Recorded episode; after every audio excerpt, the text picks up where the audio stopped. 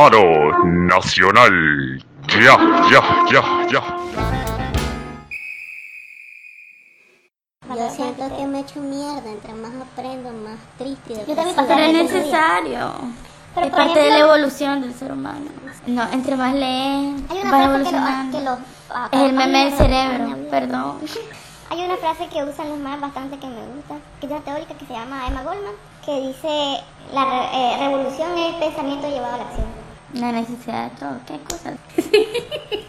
Han vuelto la palabra revolución y todo visualmente. Que eso es la acción empezada con Visualmente huevos. todo se reduce a, a toda la imagen, a toda la imagen tiene que ver un mae verde, así, con su grupo en la montaña. con, la cara negra llena de contil.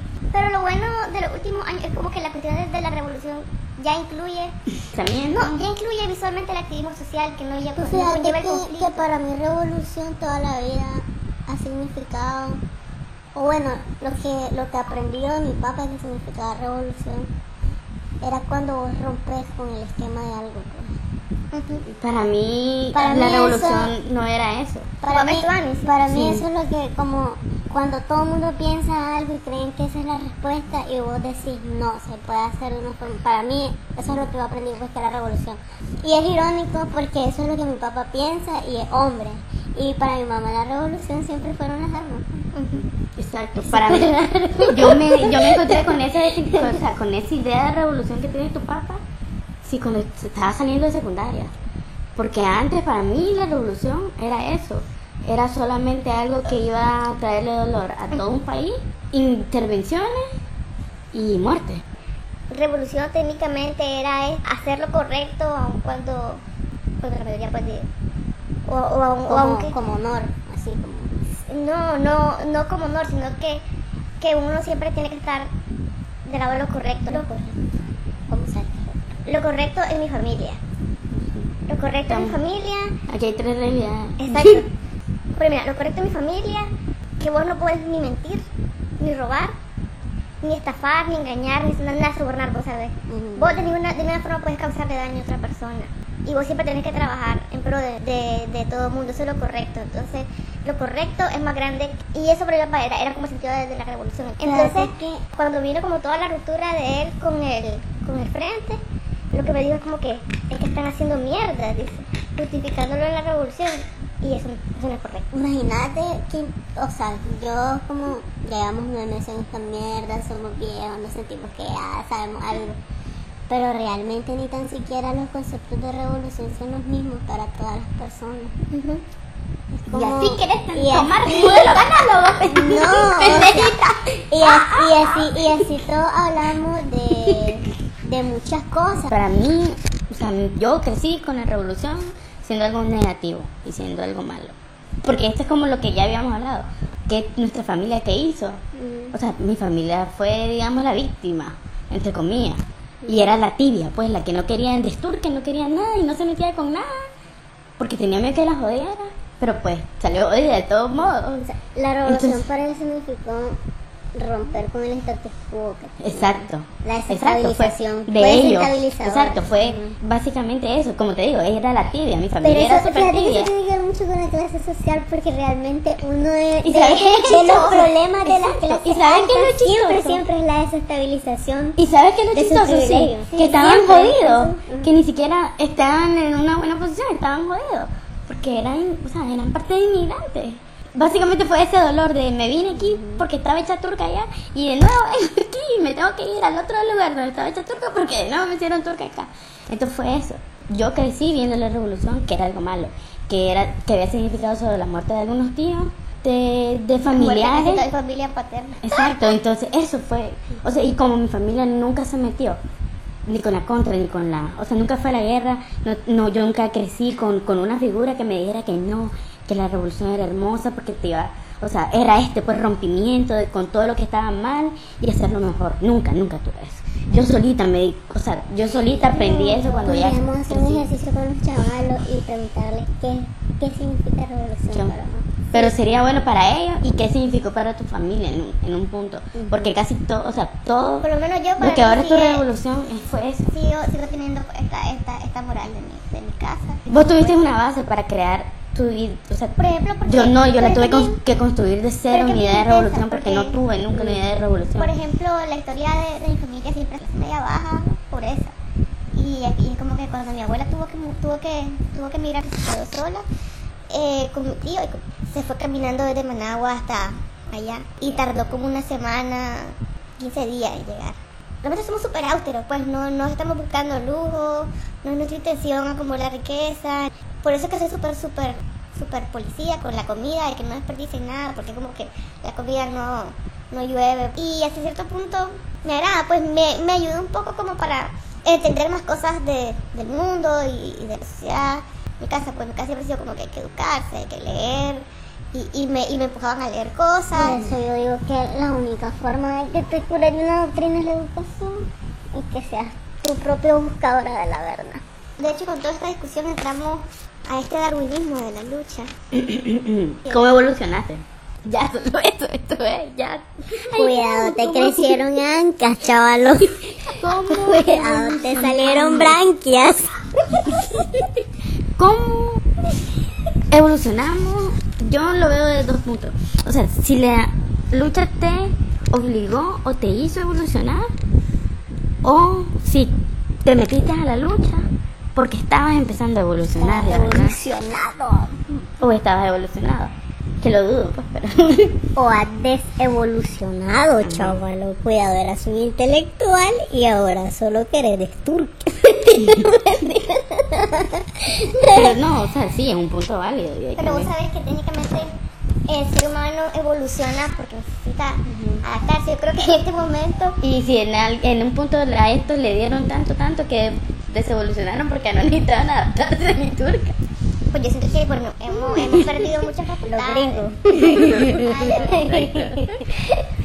Sí, ma, o sea, que todavía creas que Los la leche de chocolate anti- Sí. antiimperialistas. es fecha. Que, ma, o sea, a ver, me van a decir que no es preocupante que un gran porcentaje de la población crea que la leche de chocolate viene de una ca- vaca café. Este, ¿qué es lo que? Pero hablando sobre que realmente a este punto, si la situación no te ha obligado a evolucionar o si realmente no está, no está a un punto de sentido que, que necesitas adquirir más conocimiento y más herramientas, está está súper rezagado de, de, De la lucha. de lo- no, de las necesidades, de, Del, del contexto. del contexto. Y yo, bueno, yo, yo siento eso cada rato, siento que tengo que estarme educando en un montón de mierdas que, no, que no corresponden a mi carrera del todo para poder mantener el ritmo de... De la gente, de todo lo que te onda. rodea. Pero, o sea, tampoco. Pero también Pero para sabemos poder- que existe, pero gente, o también- sea, hay un total de gente que No, no, no, pero también para poder contrarrestar, vos sabes, esta ola de las personas que sí pueden opinar y sí tienen espacio ahorita. Porque no me acuerdo con quién la hablábamos, creo que era con vos también y con vos. De que en un momento todas las cuestiones de la movilización y los tranques y las cuestiones le daba como que a la sociedad civil que no tiene los espacios en, los en las organizaciones y lo demás, este sentimiento de validación de su participación, pues, de su cuota de participación. Ujú. Pero ahorita estamos en un punto donde como que las participaciones o contribuciones de esto son tan reducidas a quienes todavía pues tienen las, tienen las capacidades de estar en cámara o de, o de estar fuera de aquí haciendo planes y lo demás. Y lo peor es que, te se lo señalan. O que sea, se te siente, señalan. Que se, se siente más fuerte esta crítica hacia, hacia, hacia este espacio. Porque vos estás en la nada, ¿qué puedes hacer? Y no ves qué puedes hacer, pues. Mira, yo creo de que con lo de la evolución, como sector universitario tenemos una cuota de responsabilidad y sí voy a ponerme muy estricta con eso, de que tenés que haber evolucionado. Eh, vos sos un profesional y un profesional tiene obligaciones también y hay obligaciones que no solamente son las jurídicas y las legales en cuanto a tu profesión, sino que hay obligaciones morales de vos ser un ciudadano que desde tu grado de privilegio, que es la educación, contribuya a construir una sociedad que sea más justa y equitativa para las demás personas. Pues, y puede sonar como un chorro de mierda lo que estoy diciendo porque es demasiado idealista, pero esa es la responsabilidad que tenés como profesional. Poner en, en perspectiva de que realmente vos no adquirís conocimiento para hartarte, tener un oficio y hartarte. Vos adquirís conocimiento para construir una sociedad. Mientras vos no te eduques pensando en eso, en ayudar a cómo construir algo, lo que va a hacer simplemente es un peón más en un sistema. pues. Y peor nosotros que O una escoria, o una no, escoria. No me voy ni me voy a meter que comencé a robar, pues ya comenzaste a robar, ya no, ya no sos nadie. No, sos no solo eso, sino que, o sea, una escoria egoísta y narcisista que solo busca atención Y y, más- solo lee y solo se educa por atención. pues. Más que, que cualquier otro tipo de persona, porque realmente esta responsabilidad moral yo veo que la tiene toda persona que ha llegado al grado de educación superior, de cualquier estrato social. Toda persona que tenga una profesión tiene la obligación moral, pero especialmente los que recibimos educación de los centros de educación superior públicos. El pueblo te está pagando tu educación y vos tenés la obligación de devolver lo que el pueblo te está pagando. Y realmente, puta, pues, mae, si vos no aspiras a ser una persona que esté contribuyendo socialmente, yo no sé qué hijo de puta estás aspirando, que a tener reales, ¿qué? Tener reales, tener lujo, privilegio de, de poder ir a lugares y comprarte cosas, que al final eso no te va a dejar nada. Las personas que trascienden en la historia son las que han sabido ayudar a la gente. Estoy pensando ahorita con lo que acabas de decir. Esto de, de que, o sea, que, que pensabas pues solamente con poder comprar cosas y lujo y cosas así. No sé, solo me pongo a pensar en un compañero que tenía, que estaba en la clase y que era como que a mí no me importa la verdad esta clase. Yo lo que quiero es sacar mi título porque quiero tener mi propia casa. O sea, digamos que toda su, él decía, mi familia es pobre y no tiene, no tengo nada. Yo vengo aquí con las completas. Y entonces, ¿qué puta me importa ahorita todo eso? Si lo que yo, de verdad, lo que yo quiero es tener mi casa, poder comprarme lo que yo quiera. O sea, es como que duele pues y te rompe y tenés que a cierto punto entender eso pues también. Pero Que no lo condenás, pero tenemos que ver más allá de eso. ¿Qué, ¿Qué existencia estás viviendo? Se supone que la educación te dota vos de una conciencia que trasciende el materialismo. Debería, pero no lo hace. Tú, en- entonces, Es que está, estás mal, está o sea, la universidad. Exacto, pues. por eso. Estamos, estamos hablando de nuestra realidad. Porque también. realmente, o sea, y que nuestra universidad no, no nos ayuda con eso. Todo en esta vida es adquirir cosas para vos sentirte, o sea, estás buscando la validación a través de la adquisición de cosas materiales. Y la verdad que la gratificación más grande que hay es cuando vos ayudas a alguien, es lo humano, pues. Pero lo- imagínate, solamente cuando te decían, o en este nuevo ciclo de, de pensum académico, se iba a empezar a implementar el- un modelo de por competencia de estudiantes, ahí te das cuenta que todo está mal. Ujú. O sea, ahí, o sea, ahí te das cuenta que estás en un espacio que nunca te va a enseñar y, nun- y que nunca te va a ayudar a desarrollar una empatía hacia las personas. Simplemente a lo que ellos creían. Y lo puedes ver en todas las clases. Cómo trataban de mierda las clases de sociología, cómo se trataban de mierda los, eh, los estudiantes a las clases de cultura. Cultura no es cultura de paz, por cierto. Sí. Esa mierda me pela los ovarios.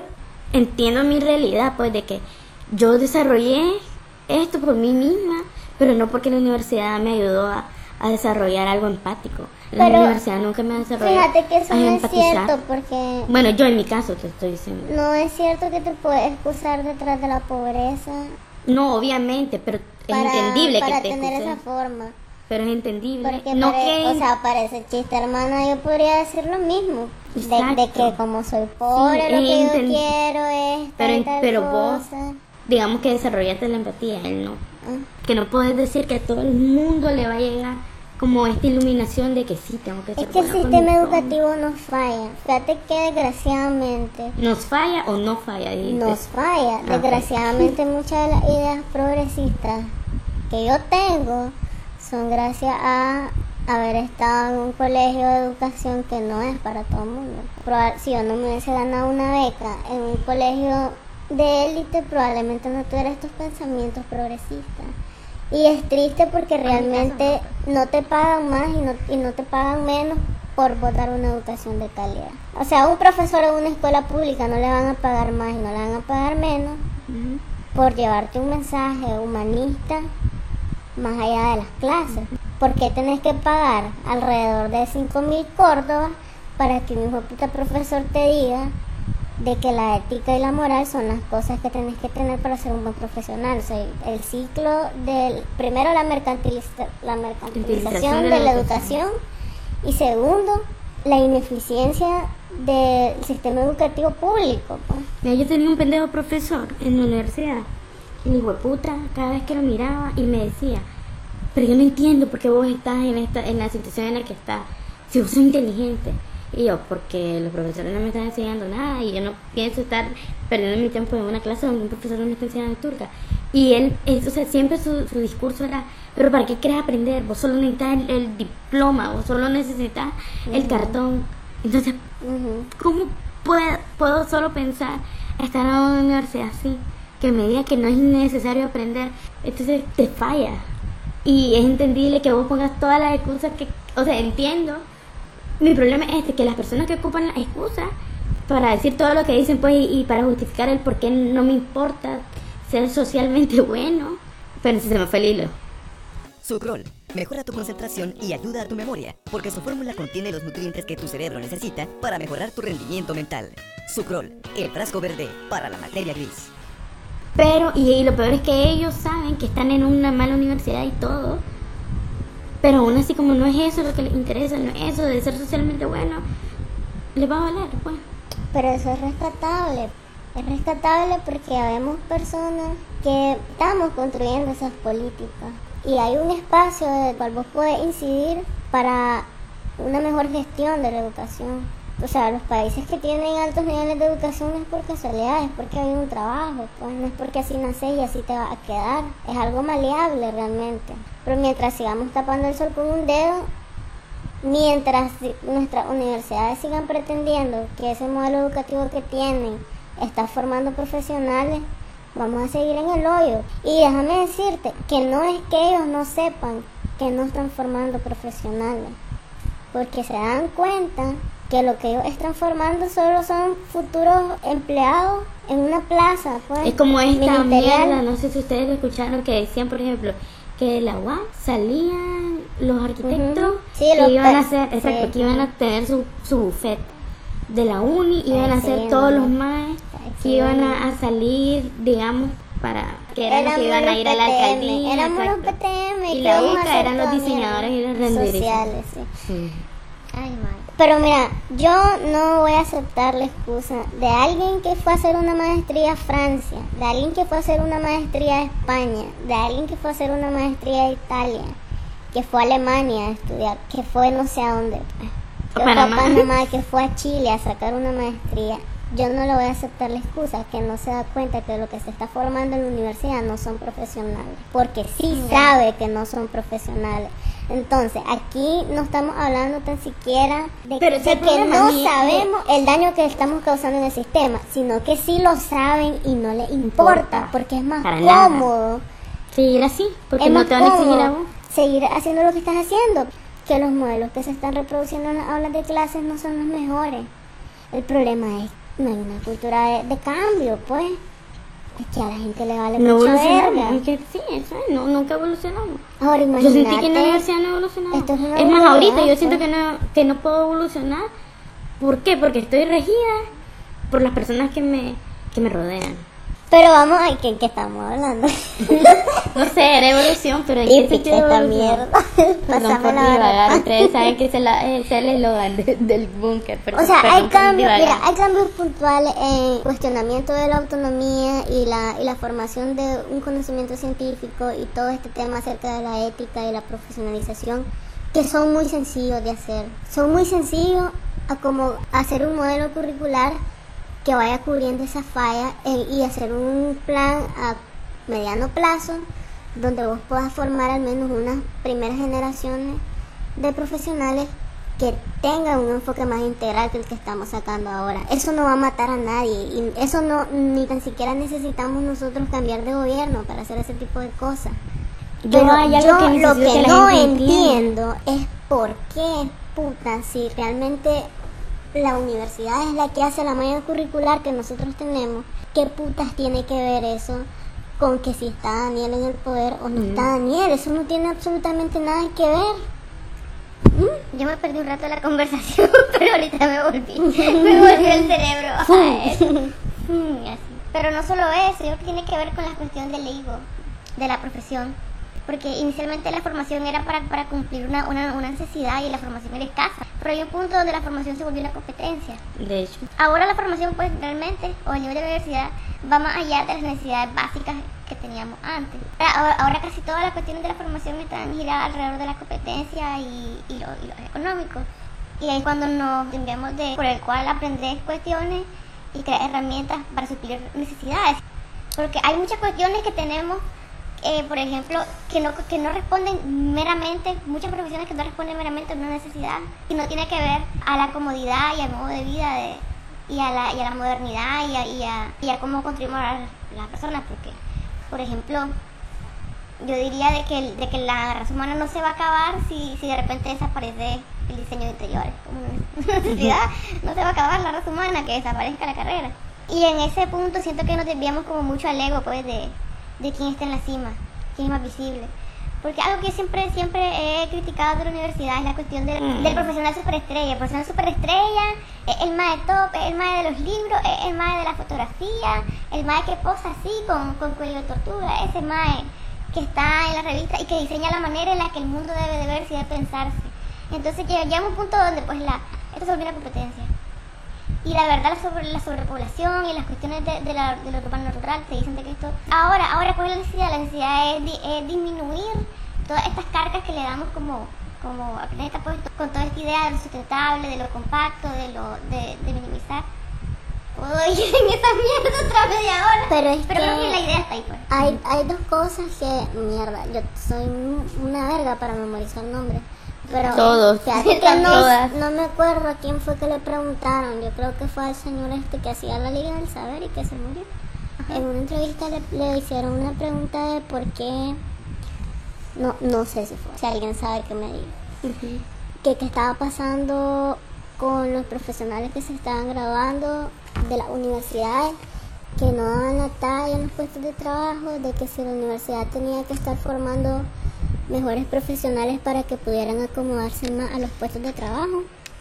Y él lo que contestó fue que la universidad no forma empleados, la universidad forma de gente con conocimiento científico que su responsabilidad es innovar, inventar, construir, aportar y toda la, la creación de las competencias de un profesional no deberían de estar enfocadas en un posicionamiento en el mercado, sino que deberían de estar enfocadas en cómo va a contribuir a generar soluciones.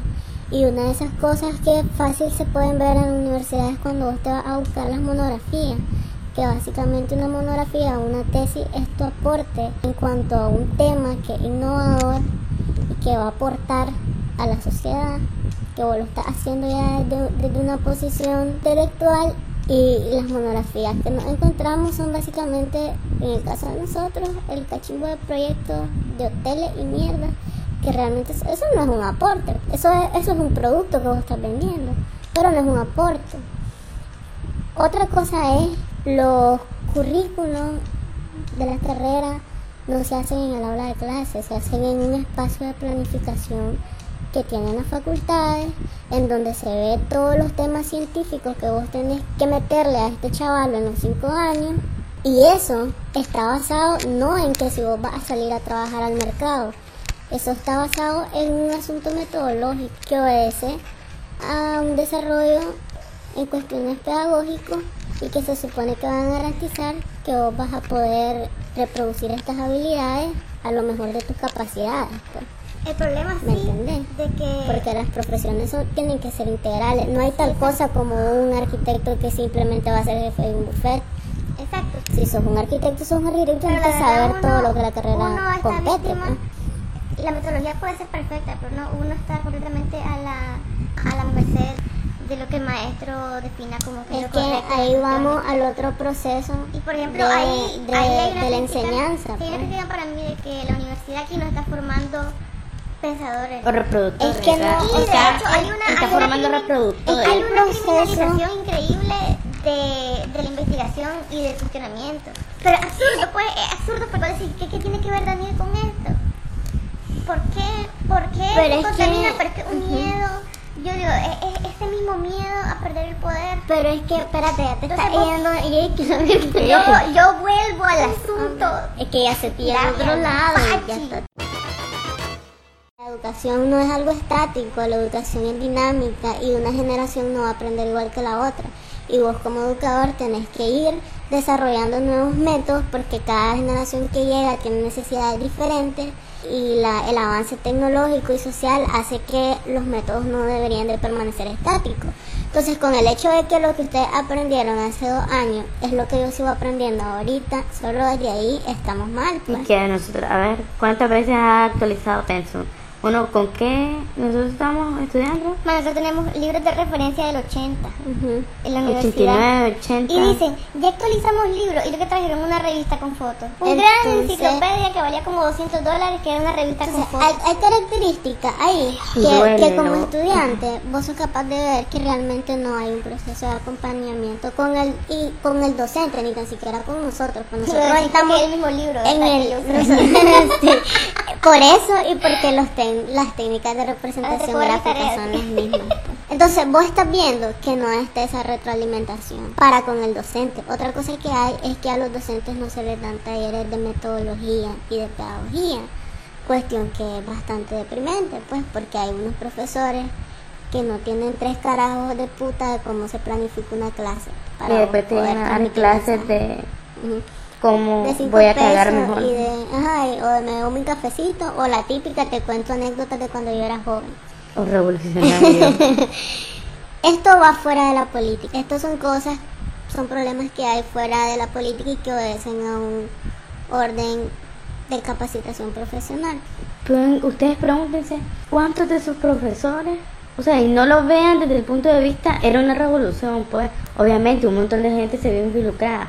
No, pregúntenle a sus profesores como que ellos quisieron la revolución y todos eran como que yo luché en tal comando, yo fui tal, Pero es que todo el mundo luchó. pues, pero o sea, hay otros que no. hecho, es que no hay... Todo el mundo luchó en la revolución. No, no creo. Sí, Todo el mundo luchó, por eso fue una revolución. Popular, sí. Para mí la revolución no es mala realmente. Es un acontecimiento histórico que todo el mundo vivió. Así de sencillo. No es mala y no es buena. Lo malo es el cáncer de Daniel y del FCLN montándose en un acontecimiento histórico nacional. Eso es lo dañino. Ahora, ¿cuál es el miedo de decir que fracasó la revolución? Mientras no aceptemos que la revolución fracasó, No- no vamos a evolucionar. no- no vamos a poder pasar la página. Pegarnos esa mierda de revolución nos está, estamos como queriendo agarrar un, un matorral de espinas, así abrazarnos a él y estamos sangrando y nos vale turca. Lo de las políticas es porque obviamente a vos te complace como sistema que los únicos intelectuales sean vos y los líderes y toda tu masa profesional sea gente que no tiene educación en cuanto a la ética, en cuanto a la conducta moral, en cuanto a un montón de cosas, a vos te beneficia.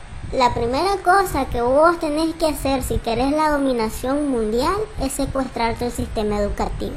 Así es sencillo. Ujú. Cuando vos tenés secuestrado el sistema educativo, tenés al pueblo agarrado de las bolas. Los más se han secuestrado la educación. Y lo peor es que ha pasado el suficiente tiempo como para que ya sus frutos de secuestro de la educación estén, estén así maduritos. Que son los estos sandinitas, ya crecieron esos chavalos de la mala Pero no, mentira. no? Mentira, todos somos víctimas de la mala como educación. como que no, no hay que caer en, el, en la ves, mierda. vos ves en, la, en una foto un montón de chavalitos paramilitares. Dice, ay, ese, ese chaval que no le educa la mamá. Yo, pero, busca, espera, este madre tiene 11 años en el poder. Ese madre cuando entró al poder tenía 6 años. Solo Daniel, Es lo que Daniel, conoce, Daniel, es lo que que conoce. Es como romper el asunto de la religión. ¿Cómo No- me no escapé hay- de la secta donde estaban mis padres? La gente, sabe- la gente sabe. evalúa las cosas usándose Maje. como el modelo general de, de la situación. Está el engaño también de, de que nosotros somos pobres y nosotros por nosotros mismos no, no tenemos idea de cómo salir de la situación. Pero más hay profesionales aquí hasta chimbas que nos pueden ayudar a reconstruir el país. Lo único que necesitamos son espacios de participación. Actualmente yo me estoy cuestionando esta mierda de la democracia representativa. Porque realmente nosotros no podemos tener una democracia representativa con los grandes problemas de corrupción. Lo único que nos va a proteger un poquito de la corrupción es que la democracia sea participativa. Porque es increíble, Latinoamérica tiene las tasas de corrupción más altas en todo el mundo. No podemos seguir con democracia representativa. No, no nos beneficia, es jugar el juego de los perdedores siempre. La pobreza realmente es, es tan fea en este continente que todo el mundo está ansioso de poder, todo el mundo está ansioso de poder, está codicioso. Pero es, horrible, pues, es lo mismo de, de cómo vos creas miedo y construir problemas y construir barreras entre otra gente como, como el mecanismo, pues, como la cuestión de que si no lo hago me morir de hambre, si no, si no me dan esto, pues no hay otra manera que yo pueda conseguirlo. Crear dependencias para, para tener, y de hecho crear las condiciones para que esta persona esté hecha mierda, porque sabes que, que hecho mierda tener estas cosas que no son ni, ni siquiera van a sacar de la pobreza, con los que poder seguir jugando al, al dador bueno, pues, que nos desviamos del tema de nuevo. Sí, estaba pensando ahorita. Nos fuimos por la cuadrada.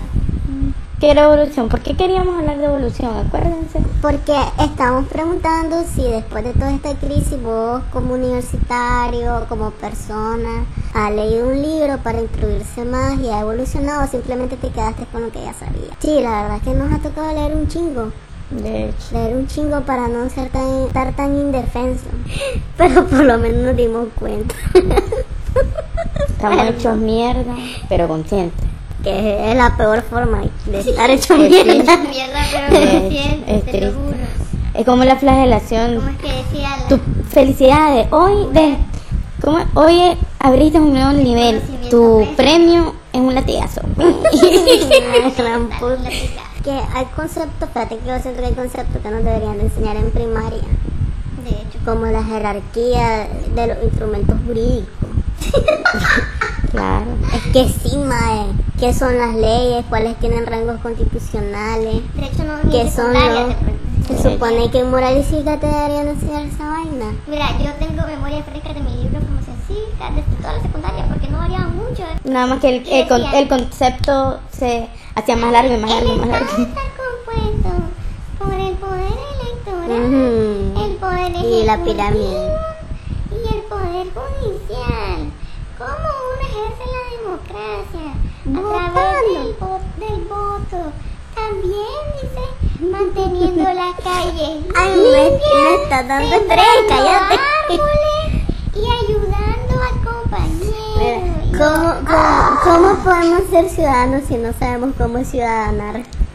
No sabemos cómo ciudadanar. En el próximo programa del búnker. ¿Qué ciudadano? ¿Qué? ¿Cómo sos ciudadano, Pri? A ver, ¿Cómo ciudadanar? Ah, ¿Cómo pongan su, ciudadanar? vamos a poner la pregunta, pues, pero ¿Cómo ustedes también vayan pensando en la Nicaragua? respuesta. Vamos a conjugar el verbo